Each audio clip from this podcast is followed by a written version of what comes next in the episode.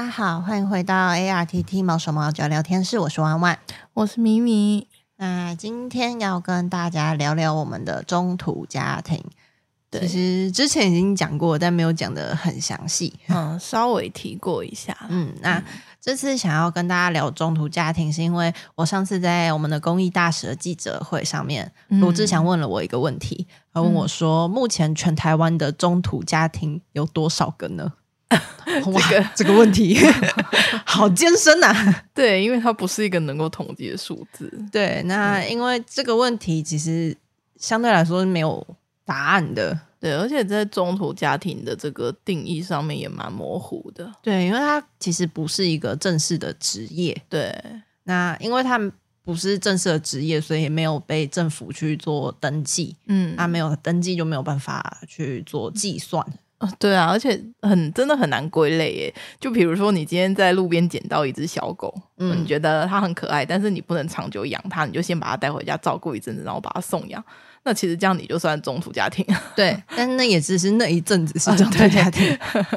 那你曾经有过中途家庭的经验？嗯，对。那就是因为这样，所以其实中途家庭的变数很多，而且中途本身这个东西是大家自愿去担当的。是，所以他会有各式各样的个人因素，嗯、然后结束中途这份工作。对，那有正式的职业，有领薪的，都会因为个人的因素而离职了，更何况是这种自愿性的工作。哦，对啊，因为你就是像我刚刚说的，路边看到狗狗很可爱，先带回家照顾一阵子，那这个是没有人会给你钱的，对 你还要花钱，这是这是大家自愿发起的，对。那所以这、嗯、这这个东西是非常变数性很高的。那目前我们单位的中途家家庭也非常的欠缺，那就希望大家可以踊跃的参加。那就是要今天要来聊聊我们的中途家庭的一些条件，因为有些人有看到我们中途家庭的招募，然后就有想要。这算什么应征吗？嗯，就是有想要担任中途的意愿。哦，对，那有些人就会说我们的中途家庭条件有一点太严苛。嗯，那所以我们今天就想跟大家说明一下，征询我们的那个中途家庭的条件有什么，跟他们这些问题，这是条件存在的原因啊。嗯，那首先要先跟大家说，因为我们是纯公益团体。那所有的猫狗救回来之后，其实它从救回来的那一刻起，所有的医疗、吃住，全部都是捐款人的爱心。嗯，是。所以我们把这只猫狗放到中途家庭，其实这个中途家庭要担的责任非常的大。嗯，还要担下前面所有人这么多人的爱心，然后这么多人的期许跟努力，然后承接到它的未来。嗯，所以。我们得要找一个真的对这些猫狗有帮助的家庭，然后让它能够完成社会化。对，这是很重要的一点，因为也是有遇到说，就是嗯、呃，我想养狗，我没有养过狗，或者是我现在没有养狗，嗯、我想养看看。对，然后就说想要担任中途家庭，那其实这个其实并不是很合适。对，就对，在我们在寻找的。对对对，因为他需要担任一个训练的。对对，虽然不是说很难的训练，你不要训练他的特技表演什么的，不用不用不用不用，就是，但是你需要让他做到社会化这件事情，啊、对，就是基本的散步啊，然后呃，训练上厕所等等的。那你如果没有养过狗，其实这有一点困难，嗯，对，尤其是我们的狗救回来之后，它可能。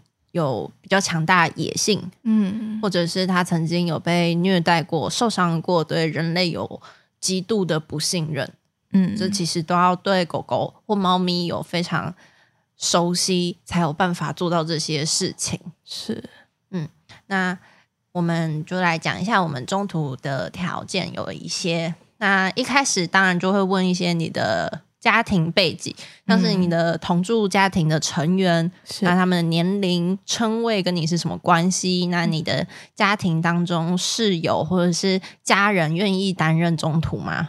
嗯，那如果他们不愿意，你只是自己想养，对，那呃，你不在的时候怎么办？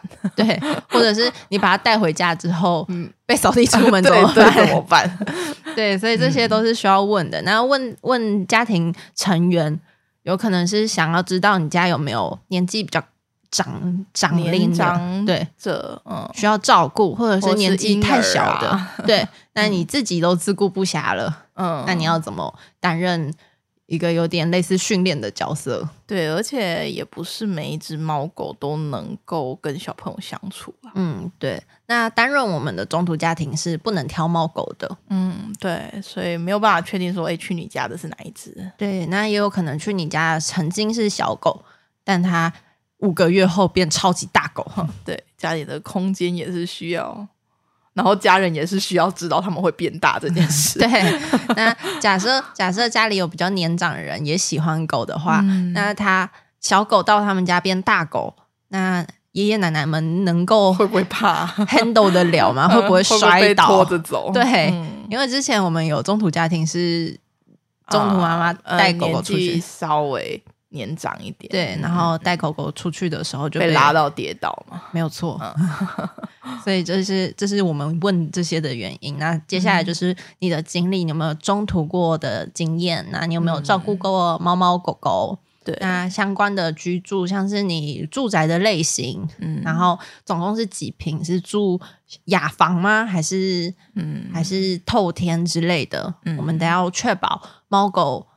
在你那边能不能适应？嗯嗯，还有就是呃，你的邻居 哦，对 对，然后你同住者能不能接受？然后你房东愿不愿意让你中途？对，所以接下来就是你的房子是自己的还是是租的？那你的房东同意吗？如果你的房东同意的话，可不可以留个资料给我们，以确保有些什么万一？那你目前在这个地方住了多久？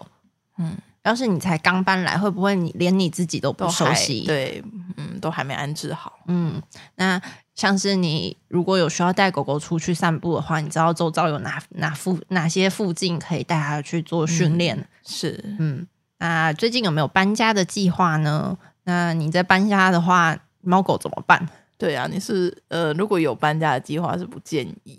真的不建议。你搬好再来，对，搬家本本身就很忙，嗯、呃，对，而且你一只狗狗到你家已经是新环境了，然后它在还没有适应这里之前，它又要再换一个新环境，这有一点刺激，对，对，对，猫狗有一点刺激，对。你自己也不太方便啊。是，那接下来就是你的生活起居的问题，就是你一天上班或上学是多久呢？那你每天离开家里这么久的时间，你会独自让猫猫狗在家吗？其实中途的部分，它需要花很多的时间去陪伴一只狗。嗯嗯，其实，呃，身边有些朋友或者是亲戚，因为我的亲戚们也都非常的爱猫狗，嗯，他们也曾经想要担任我们的中途家庭，对，但是最多。大部大部分没办法过关的就是这个问题，嗯，就是为什么为什么没有办法让猫狗一个人在家？嗯，我上班就是八九个小时，我下班就回家，为什么我不能担任它的中途？嗯，那其实这这个部分是因为我们有很多很多的猫狗是跟人类不亲的，是，所以他们需要更长的时间去磨合。对，所以我们我们希望是能够有一个能够长时间陪伴猫狗的中途家庭，嗯，然后让他们能够习惯人类这件事情。是，那习惯人类，然后习惯有人类陪伴，它能够比较快速的融入到一个家庭。嗯，因为假设你每天上班八九个小时，那等于一整天里面有一半的时间他又看不到人类了。那他如果有机会的话，可能是突然之间一个月，或者是突然之间三个月就要出国了。嗯哼，那你还有这么长的时间没有办法陪伴他们的话，可能就会让他错过这一个月或者是三个月之后的班机跟领养机会。嗯，而且其实你呃怎么讲，上班一整天回到家，哦对，累了，对，那你。这些狗狗、猫、狗狗啦，狗狗的部分是需一定需要把它们带出去外面散步、牵绳训练，还有跟陌生人接触。嗯，这很需要。对，而且狗狗会需要长时间的跟它做一些信任跟基础感情的基础培养。对，那这些如果你因为上班没有办法做到的话，那可能就是不太适合。嗯嗯，对，所以我们的。可以符合资格的人真的是不多，对，就是有有一点 有一点小困难，所以，呃，所以大部分的中途就是专职中途，嗯嗯，他们就只做中途，嗯，那顶多就是兼职一些别的工作，因为他们要用长很长时间在陪伴那些猫狗。对，那像我们家中途是因为我妈妈。本身退休了，对，他在家，他在家，嗯、所以因为我们家也一直以来都有养猫狗，所以就是整个条件就会很符合。嗯嗯嗯。那那像他自己平常也是会接一些手工回家做，嗯、那就是看着猫狗然后做手工。对，那让猫狗也看得到你这样。对，就是不会让他独自在家，嗯、就是偶尔出门买个菜那些不是问题啊，无伤大雅啦。对，但就是不要不要你长时间。八九个小时，对。如果临时真的你已经担任我们中途临时有事情要出门什么，那都可以讨论。嗯，你说你今天要出去玩个一两天，只要有人能够帮你放饭的话，这些其实也都还可以。哦、对，就是我们还是可以讨论。对对对对，对 不是不是每一天都不行，但是假设你基本上每一天都这样子的话，对，那那可能就会是个问题。对对对，嗯嗯，那接下来。的问题就是，如果你平常不在家的话，你要如何安置你的猫狗呢？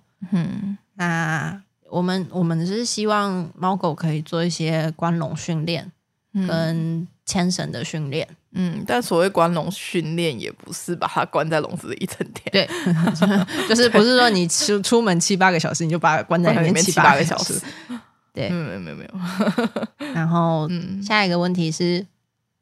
您平常是开车还是骑摩托车运载猫狗呢？嗯，那有些人也会不太理解这个哦，但不是每只狗都有办法坐摩托车。对，那为什么需要它坐摩托车呢？因为它会需要回诊，嗯，就是担任我们的中途，就要带我们的狗狗每呃回诊啊，就是万一有什么问题的话，嗯，嗯，那就算没有问题，它也需要配合我们检疫。嗯，对，就是当出国之前需要做一些检那个检疫，嗯。到动物医院去，然后会有那个防疫所的检疫检疫官过来，然后帮他们做一些呃资料的确认，这样子。对，那所以如果你平常是有工作的话，要配合检疫这个部分，对你来说也会相对比较麻烦一点。对，因为呃，怎么讲，出国日期我们没有办法很快的确定，对，就确定，然后变数也很多。嗯嗯，所以。就是平常检疫的时间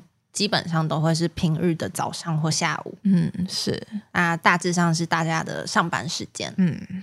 啊，如果你平常是骑摩托车的话，你的狗狗就没有办法到指定的检疫地点。对除除非除非你可以训练每一只狗狗去 坐摩托车，那就真的没问题。对，但是坐摩托车也是要注意安全啊。对，有很多狗会跳车。对，就是跳车，它跳，它跳了，它没事，你有事，那也是蛮有可能的。对，那接下来就是个人意愿的部分，你愿意中途几只猫狗，或者是你为什么想要中途猫狗这些嗯意愿？嗯、那会不会希会不会能够让我们去？做一些那个家庭访视，嗯嗯，其实就是必须愿意，对，我们一定必须去看过你家的环境，才有办法确认说，哎，这个环境适不适合去中途一只猫狗。嗯，那有些人会觉得，为什么没事要到我家？嗯，那之前我们有一个中途的申请人。嗯，那他他也是曾经养过狗狗，嗯，然后希望可以中途我们的狗狗。对，啊他自己是一直觉得他们家的那个栏杆环境很好，嗯、很很很适合狗狗。对，他最主要我们那时候看照片，就是一直很担心他的栏杆有一点低，围栏 有一点低，但他一直坚持说他的狗狗不会跳出去。呃，不可能跳出去，对，但我们都会，但，但我们我们我们的狗真的会，对啊，有啊，之前中途那边有发生过这样子的事，就突然从大门跳出去，嗯，对，然后之前也有另外一个比较新的中途，嗯、然后不小心让狗狗跑掉，哦，那那个是刚接回去的对，就刚接回去第一天，然后因为那个狗狗太还不熟悉，太紧张，嗯嗯嗯，然后就跑掉。然后那个中途那一天是跟我说，他有一路追，嗯嗯，然后追那只狗追到一个死巷的时候，嗯、狗急跳墙，对，他那个死巷的终点是一个霓虹墙，嗯，他就亲眼看着那只狗。狗急跳墙的翻了过去，真的是。真的没有没有在没有没有在胡乱，对，所以那我们当天就是特别去看那个围栏够不够高，嗯，然后然后我们去的时候也会看看能不能带我们目前已经在中途的狗狗去给他看一下环境，给他做试牵，对试牵，因为我们的狗狗毕竟都是流浪犬。嗯，都都是米克斯，然后他们的呃，怎么讲，拉力习性啊，体力，呃，然后对体力也会跟你所想象的不太一样，嗯，所以 所以才会造成我们之前那个中途摔伤，就可能你以前养的是一只马尔济斯或吉娃娃，嗯，然后你帮我们中途的狗是一只二十公斤的米克斯，对。那就算你大概有，你以前养的就算是米克斯，但是有训练过的米克斯跟没训练过的米克斯，对，呃，对，我们会送去中途家庭，就是需要训练，对，就是完全没有训练过的，不能跟我们说，哎，你想要一只有训练过的米克斯，嗯，你不能跟我们说你们想要一只可以陪你散步的，没有，我们是你要训练它，训练它 变成可以散步，不是把你拖着走，不是他把他带你散步，对，所以就是除了让我们。看看你那边行不行之外，也让你看看狗狗，你你自己有没有办法 handle 得了？嗯，对，没有错。那就是接下来就会问说，有没有考虑要做比较特别的猫犬的中途呢？像是爱滋猫啊，或者是有断手断脚的狗狗，嗯，你愿不愿意接受？嗯，那你们家有没有足够的安全措施呢？像是。如果你要当猫咪中途的话，嗯，你的窗户有没有那个叫什么纱网嘛？哦，就是要封起来，嗯，不然猫咪会钻出去，嗯。那假设你们家的猫狗在家里捣乱，或者是家里没有人在的时候，你们会不会关笼呢？嗯，那你们平常有没有办法带猫狗去参加其他的活动？嗯啊，猫猫比较不建议哦。对了，对，就是嗯，对，主要是狗狗啊。那我们现在主要需要的也都是狗了，嗯，狗的中途啊，因为猫咪一个中途可以收的单位比较多，对对对，所以暂时是不需要猫咪的中途。嗯，嗯，急需狗狗的，对，比较需要狗狗的中途。嗯，那问问说要能不能带狗狗去参加什么活动，就主要是希望可以大家多去一些。人多的地方，嗯，不一样的场合，是对社会化训练有个很大的帮助，嗯，嗯，也是算是必要性的啦。对，然后就像是有些中途就会带大家去爬山啊，嗯，然后之前的中途会还会带大家去开 party 之类的，嗯嗯嗯，就狗狗 party 之类的，很热闹的地方，狗多人多的地方。对，没错。嗯，那像是接下来问问说，您家里有没有其他的宠物？那品种啊，嗯，岁数啊？嗯那你们家的宠物能不能跟其他的猫狗融合的相处呢？嗯，对，嗯、这也蛮重要的。对，那你会问一些基本知识，像是你知不知道一些猫狗的常见的健康问题？嗯，那像是驱虫药，嗯，多久要吃一次？嗯嗯，这些能不能像是猫狗能吃跟不能吃的东西？嗯，你有没有一点基本知识？那像是如果猫狗出现了任何的健康问题，你是否愿意照顾它们，即便它们需要每一天服药？嗯，每一天服药，你要喂它们吃药。对，嗯，嗯，像而且呃还要回诊，就是像刚刚说的，就是需要配合它的疗程。嗯嗯嗯对，像前几天送来我家的三姨，她就是还在吃那是什么？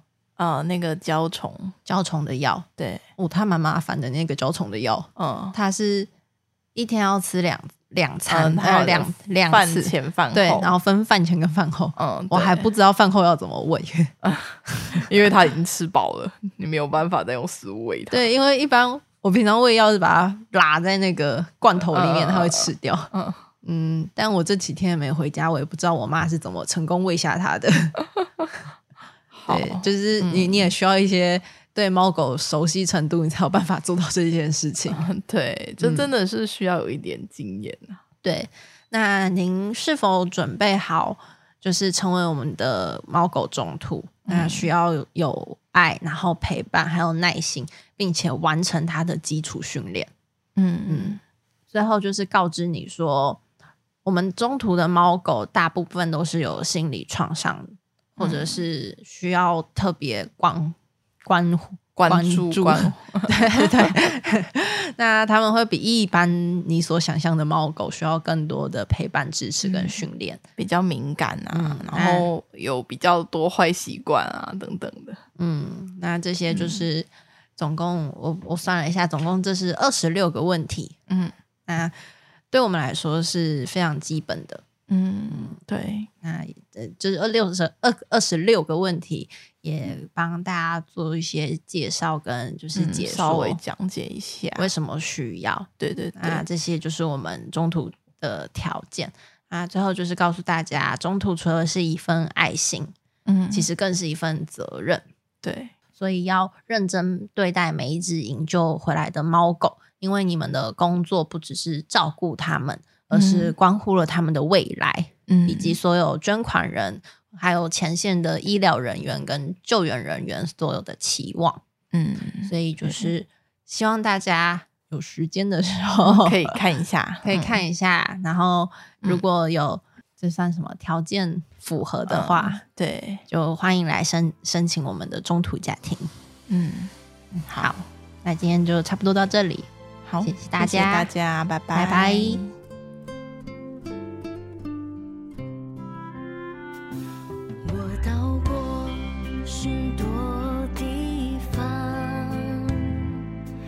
想试着相信人类善良，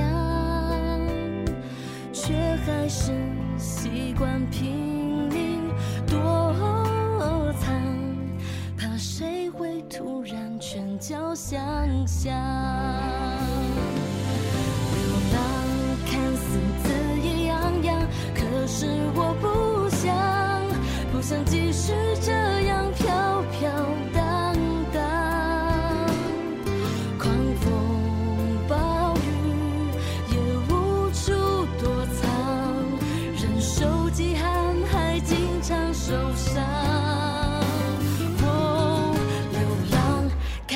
想永远留。